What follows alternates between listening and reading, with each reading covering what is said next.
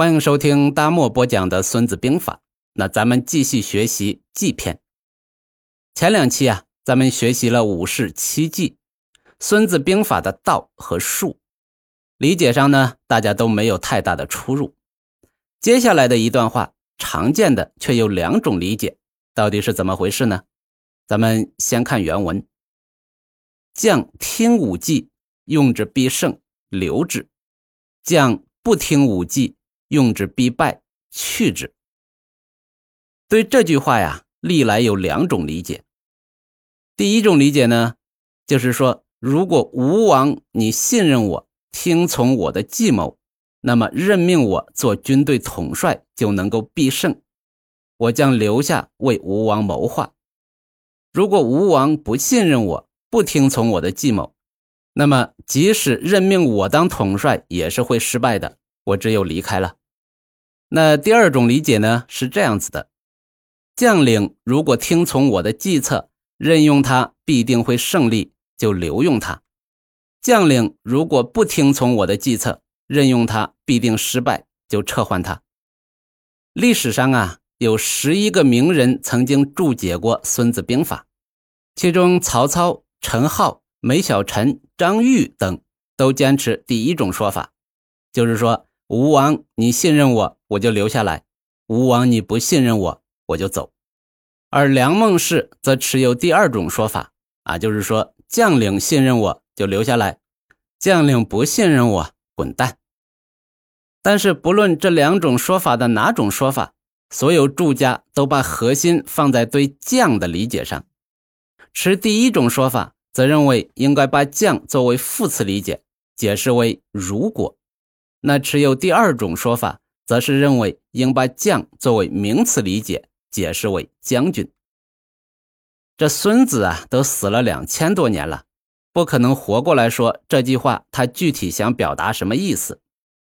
咬文嚼字去分析语法，会发现这两种说法都有一定的合理性，但是又总感觉不是那么回事儿。咱们参考上下文，是不是可以多一种理解？之前呢，咱们一直强调，这里计篇的计不是计策，是妙算，是计算。这句话呢，又出现在五式七计之后，是不是可以这样理解？这里将听五计的计，指的也不是计谋，而是计算这个行为以及计算出来的结果。由此可见呢，计字不仅是本句的句眼，也是本文的文眼。从某种意义上来讲，更是《孙子兵法》的核心思想的高度概括。那么“计”字在这儿的意义应该是什么呢？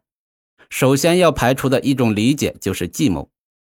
计篇的“计”肯定不是计谋的意思。七计显然不能理解为七种计谋，而应该理解为七个方面的比较衡量，就是计算，进而可以引申为。战前的实力计算对比模型和胜负预测模型，那么具体到将听武计用之必胜，留之；将不听武计用之必败，去之。这句话呢，我们应该这样理解：如果将领认可我的关于双方实力对比的计算方法和胜负预测模型，则任用这个将领就一定能取得胜利，那就需要留用这个将领。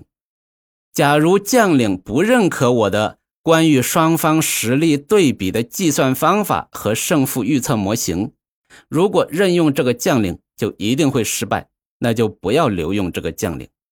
这样整句话才能体现出孙子对于自己创立的计算方法和胜负预测模型的自信，也体现了该模型，也就是孙子的计的重要性。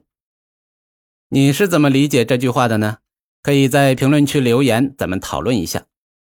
咱们继续下一句：“既利以听，乃为之势以佐其外。势者，因利而制权也。”简单的翻译一下：如果计算出来我们占优势，决定去打这一仗，还要想办法去创造一种事态，作为协助我方军事行动的外部条件。这个势啊。就是按照我方建立优势、掌握战争主动权的需要，根据具体情况采取不同的相应措施。